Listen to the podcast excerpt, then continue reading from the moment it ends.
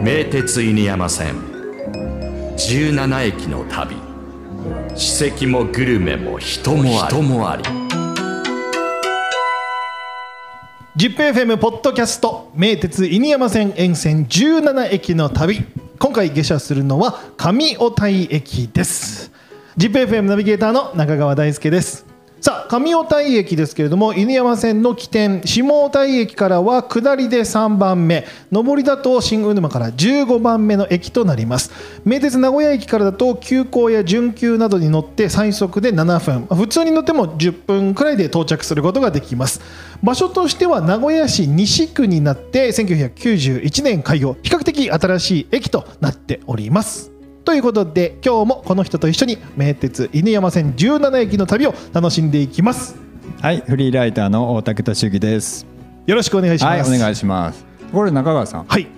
ビールはお好きですか？ビール、はい。最近飲むようになったんですよ。いいですね。今までも、まあ、はい。飲んでないわけじゃないんですけど、はなんかこう暑かったじゃないですか夏、はい。そうですね。そういう時にこう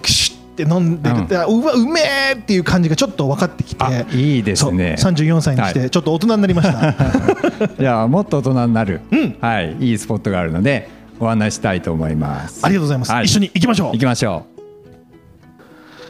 ということで歩くと、まあ、ちょっとありますけれども15分くらい歩いてきました。着いたここが？う。はい、いかにも工場っていうか雰囲気ですけれども、こうワイマーケットブルーイング。ほはい。今ね、あのー名古屋で結構いろいろお店も展開してる、はい。名古屋で最初のビール醸造所。でワインマーケットの西工場がここなんですね。なるほど。名古屋市西区でこうビはい。ールを作っていると、そうなんです。うん。でビール作ってるだけじゃなくっていろいろお楽しみもあるので中に入ってみましょう早速行きましょう、はということでここからは代表の山本さんとお話伺っていきます。山本さん今日はよろしくお願いいたします。よろしくお願いします。あのワインマーケットブルーイングは名古屋市内最初のビール醸造所ということですけれどもこう始めたのはいつ頃になるんですか？はい。えーまあ、ちょっと最初っていうのが若干語弊があるので、まあ、最初のクラフトビール醸造所ぐらいにしといていただければ。はねそうですね。ああの札幌さんとかはいいろいろそうですね。出るのではい。でまあ我々は、えーっと2014年から、えークラフトビールの醸造を最初は中村区で始めました、となるともう間もなく10年目というところになりますかね。そうですね。ちょっと初歩的なことをお聞きして申し訳ないんですけれども最近ちょっとビールを飲み始めた僕としてはこのクラフトビールっていうのはこういわゆるこうお店で売っているようなビールとどういう部分が違って何がもってこうクラフトビールっていうふうに呼ぶんですか？はい。あのまあ、実は明確な定義があるわけではなくて、まあ、なんとなくふんわりっていうところでいくとやっぱり大手日本だと4社の大手ビールメーカーがあって、まあ、それ以外の、まあ、小規模な醸造所で、まあ、なおかつ、えーいろんなこだわりだったりとかいろんな思いを持ってそれをビール作りに注ぎ込んでるようなあのビールメーカーのイメージかなとは思います。なるほどじゃあそのこだわりがあって美味しいものを作りたいこういうものを作りたいっていう思いがあるビールであればまあざっくり言えばクラフトビールと言えるかもしれないってことですかね。はい、そんな感じかと思います。なるほど、まあ、ここで作っていてなんか良かったな、まあ、もちろん地元っていうのもあると思いますけれどもなんか良かったなとか思うことってあったりします？なんかあの、まあ、ビールってすごく、まあ、そもそもアルコールってあのいろんな人のそこに笑顔があったりだとか、まあ、人と人とがつながったりだとかあのなんか楽しい場とかにぎわいとかができるようなものだと思ってるんですけど、まあ、その中でビールってやっぱりその、まあ、ビール離れとか進んでるとか言われますけど、とはいえやっぱりなんだかんだ言ってもまだまだビールっていうのがアルコールの中心にあるのは間違いないと思っててそれを、まあ、名古屋でやるっていうところで、まあ、僕も、まあ、地元がその中村区なんですけれども、まあ、最初中村区でやった時はその中村区にそういう場があることでそこで人と人とのあのつながりだったりとかあのにぎわいだったりとかができて活気を作ることができたらいいなという思いでスタートしました。なるほど、まあ、大竹さんはまあはい。レストランとか詳しいですけれど、このワインマーケットブルーイングのビールをはい。楽しむ楽しめる場所っていうのはもちろんご存知ですか？あもちろん、あのー中村区って言っても本当にね 名駅のもう真ん前柳橋にそうですね。あるんですよね。そこでビールを作っててなおかつそのビールと美味しい料理と一緒に楽しめるっていうねお店を始められて。でちょこちょこ行ってるし、あのー名古屋飯的なものも あったりするんで,、ね。でやっぱりビールの味わいがね、あのー一般的な、えー大手のものとは違う個性があるのがなんかクラフトビールの楽しみ方ですよね。なるほど。ちなみにその他で言うと久屋大通パークにも店舗があるということですけれども、はい。もうそちらでは？くテレビ塔の足元に。はい。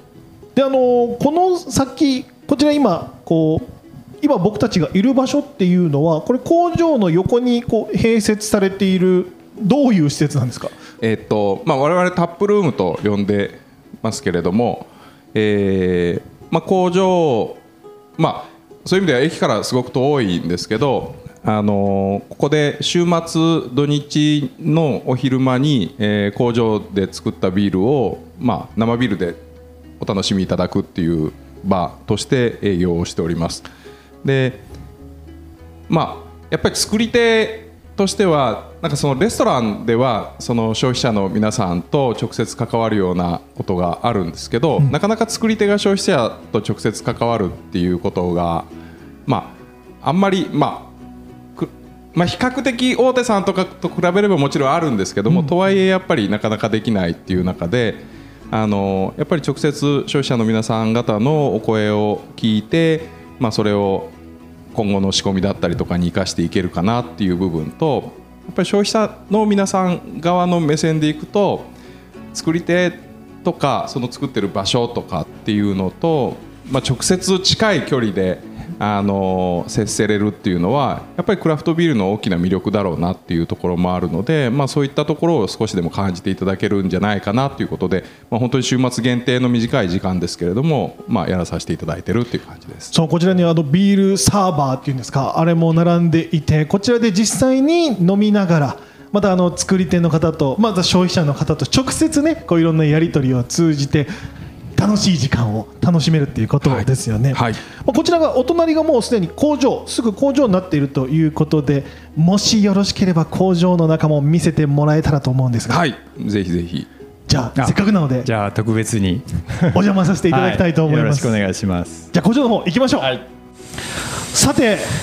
ワイマーケットブリューイングさんの工場の中に入っておりますが山本さんごめんなさい。ここはどういう施設、まあ、今私たちがちょっと高台に立っていて横に大きな機械がありますけれどもまずじゃあこの機械は何ですかっていうところから伺ってもいいですか？はい、あのーまあそもそもビールを作る工場ですけれども、はい。あのビールの製造工程ってまずまあ主原料である麦芽を、えー麦芽の中にあるでんぷん質を、まあ糖に変えるっていうことをします。まああの60度ぐらいのお湯にあのつけておいて、はい。そうするとまあ酵素が働いて麦芽の中のでんぷん質が糖分に変わるというのをまずこちらのはい。釜で行います。釜ではい。はい。えーで次に、まあ、そうすると甘い麦のおかゆみたいな状態になるわけですけども、それの中にまだ麦のこ固形分というか、が当然残っているのでそれを、えー取り除いて液体にするという工程をこちらの、あ別の機械なんですね、はい。よく似てますけどもこれちょっとはい中をちらっと覗いていただくと下があの網目状というかスリスリットが入っててそこのところにその固体固形分がどんどん積み重なっていくちょっとこうざるみたいになってるわけですね。ね。そうですね。はいはい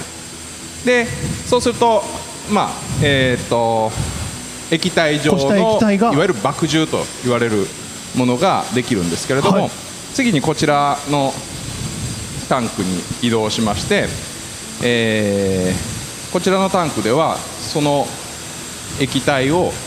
まあ、沸騰させて煮沸、まあ、あの殺菌とかいろんな効果があるんですが、まあ、煮沸をするタンクです。でこの段階で、まあ、そのちょっと あれですけどもあのホップを投入する。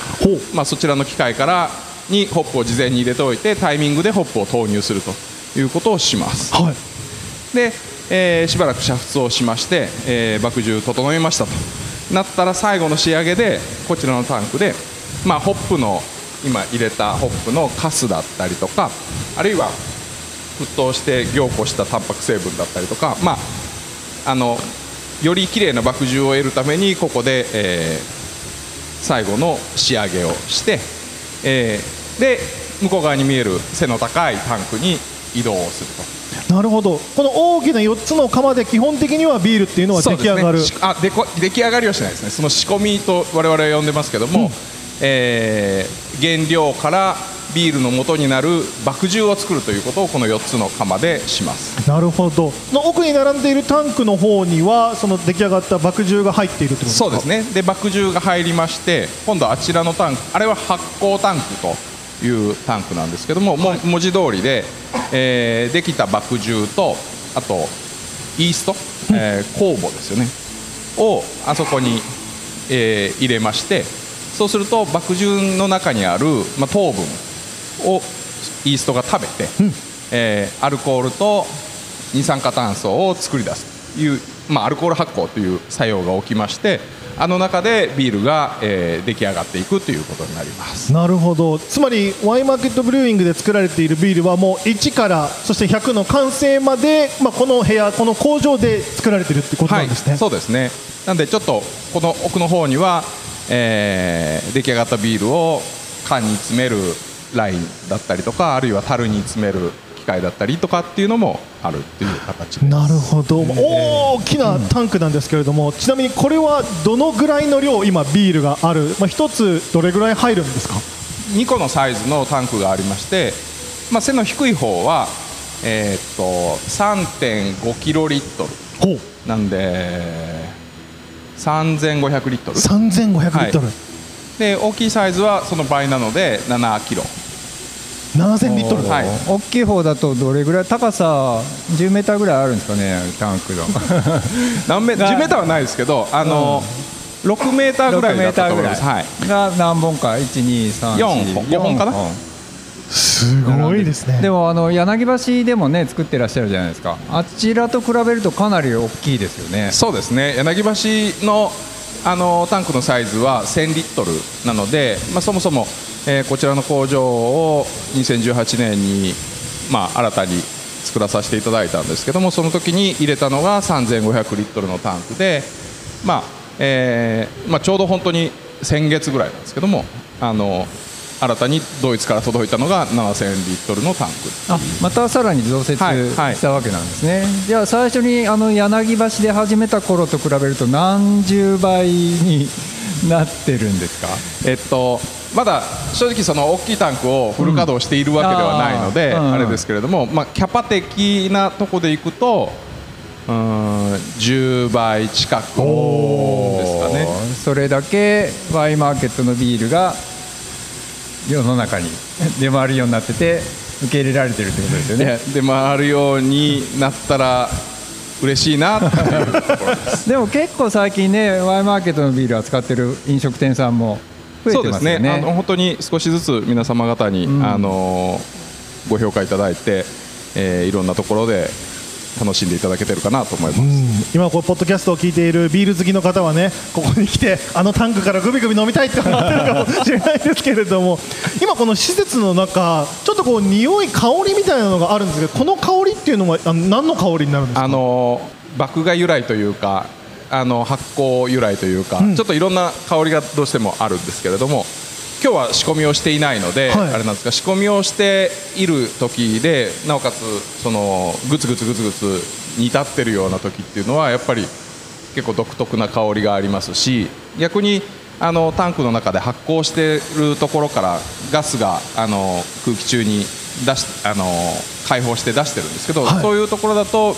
中でできるビールのいいい香りというかかぐわしい香りというかですね。ちょっとアロマティックな香りもかけたりしますね。ちなみにこの施設っていうのはこう見学っていうのをやっていらっしゃるんですか？えっと、コロナの前はやってまして、でコロナになったタイミングでちょっと一旦あのやめていたんですけれども、はい。ちょっとままたどこかのタイミングで、あの再開しようかなとは思ってます。なるほど。ちょっとぜひ一度ここにね来てもらってこの環境で作られてるんだっていうのを見るとより味わいが深く感じられそうな感じがしますね。さあビールを作っています。このワインマーケットブルーウィングさんのビールですけれども今はこう何種類ぐらいのビールを作ってらっしゃるんですか？はい。えーっと今は定番で作らせていただいているのが4種類、まあ、これは常時あるものというところでそれに加えて、まあ、限定品を月に、まあ、34種類ずつぐらいリリースをするっていう形です。やっぱいろんなところとコラボしてっていうのもそうですね。あるわけですよね、はいはい、僕この間飲みましたよキヤさんで。ああはいはいはい。あれすごいうまかった。あれ美味しかったですよね、うん。はい、あれはもうあれは売り切れちゃって。あれは柳橋で作ったんですけどはいビールを作るときにある程度そのこういう風にしていこうみたいなのはこう、まあ、デザインというかイメージしてやっぱり作られると思うんですけれどもそれを決められてるのはどうだったかやっぱり山本さんが決められてるんですか？僕は何も決めてなくて。あの、まあ、ヘッドブルワー中心にあの醸造チームが何人かいるので、まあ、彼らで、えーまあ、レシピをた立ててそれに沿って作っていくっていう形ですね。なるほど。ここも結構施設内あったかいんですよね。温度はどのぐらいに保ってるとかあるんですか？あいやあのー熱くならない程度に、はい。樽の中とかそういうのはもちろんその温度管理とかをしてる。タンクの中は温度管理ができていてでむしろあのーなんですかね。ちょっと逆に気を使っているのは寒くならなりすぎないようにっていうところでしてあの例えば発酵をさせるときに20度ちょっとぐらいの温度帯で発酵させるんですね、で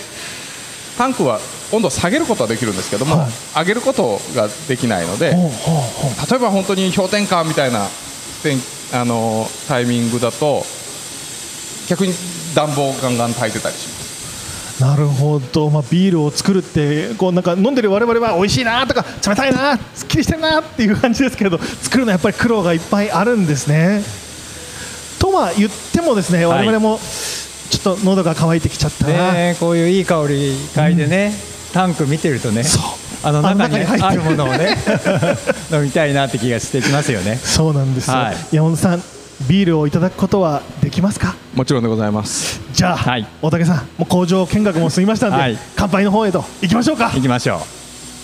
はい。ではタップルームの方へと戻ってきました。このタップルームっていうのが何なんだろうっていうのをこう今マイク回る前にね収録回る前にお聞きしちゃったんですけれども、このタップっていうのはあの山本さんこのなんていうんですかビールサーバーのこれレバーこのそうですね。はあの注ぎ口というかこの蛇口のことをタップとはい。いうふうに呼んでいる。なのでタップルームとはい。いうふうに名付けられているんです。このタップルームに戻ってきまして今実はビールを注いでいただいております。ありがとうございます。とんでもございません。もうここで作りたてっていうことですか？そうね。はい。わあ美味しそう。今大竹さんとはい。僕の前に一杯ずつビール出していただきましたけれども、まずは乾杯しますか。そうですね。じゃあ大竹さん、はい。お疲れ様でおす疲れ様です。乾杯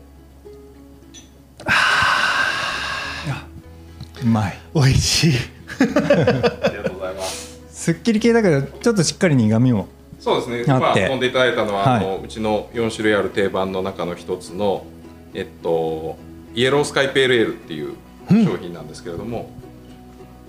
あのペールエールをベースに、えー、と柚子をの皮を漬け込んでましてそれでちょっとフルーティーなね。なんでちょっとほんのり柑橘感はいがはいう柚子ちょっともう一口飲まないと分かんないな。あーでもその柑橘感っていうのはビール初心者の僕でも分かるような気がします、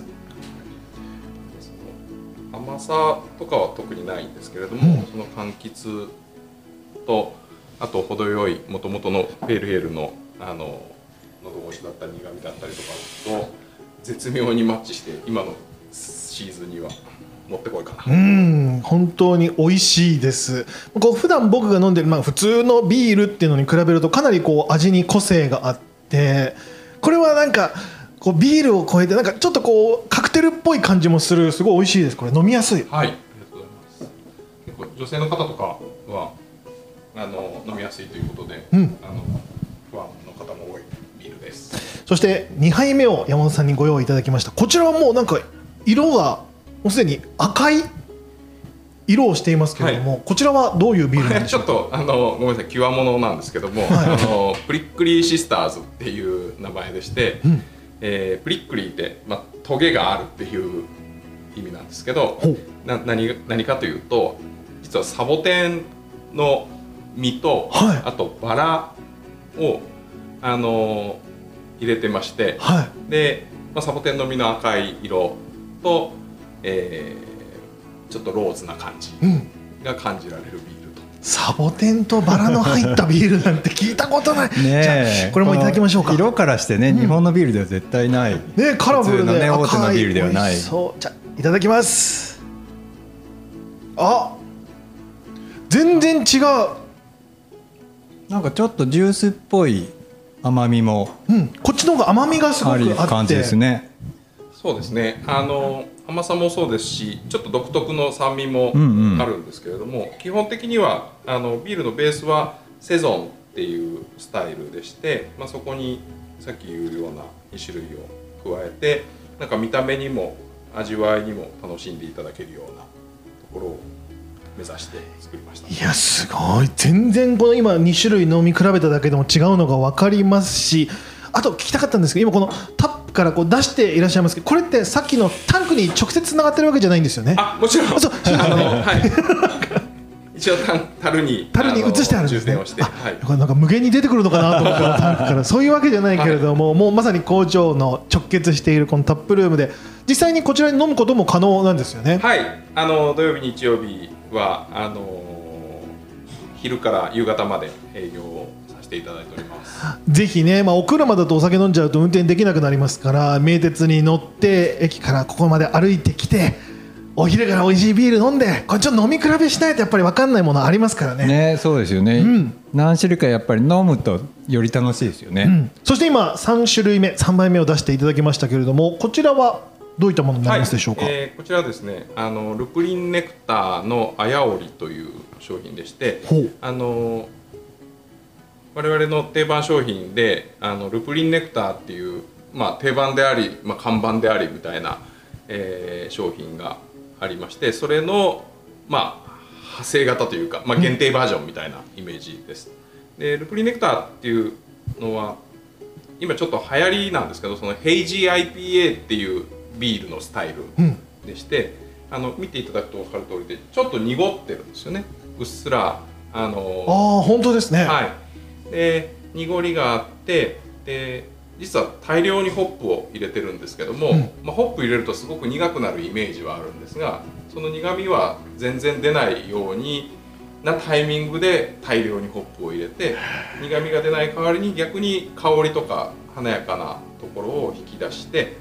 でなおかつその大紬でオーオートミールうん、をあの入れてすごく舌触りとかが滑らかそう色が、まあ、濁っているっていうお話ありましたけれども色味だけでいうとちょっとこうオレンジジュースのような、こうね。向こうが透けて見えないビールなのにね 透けて見えない感じだっていうだけあってなんかねよりジュースっぽい感じのね見た目ですよね。じゃあいただきましょういただきましょう、はい。い、ただきます。ああこれもなんか甘みの後からちょっとしっかりした苦みがくる感じですよね、そうですね、うんなんかすごく、えー、と滑らかな舌触りがあって、すごくトロピカルな香りだったりとかもありながらまあとはいえホップ由来の苦みも最後には多少あるかな。あうん。だからペールエールとこのすっきりした飲み口とはまた全然ねね。違う感じの。これアルコール度数はまあまあ高くてですね、うん。あの7.5パーあ。へえはい。ちょっと危険ですね。なんか飲みやすいからクイックいそうそうなんです。そうなんです。いっちゃいそうだけど実はアルコール度数で結構も全然高いっていう。本当飲みやすくて、ね。これいくらでも飲めちゃう感じします、もう大竹さんと二人で今飲んじゃいましたけど。はい。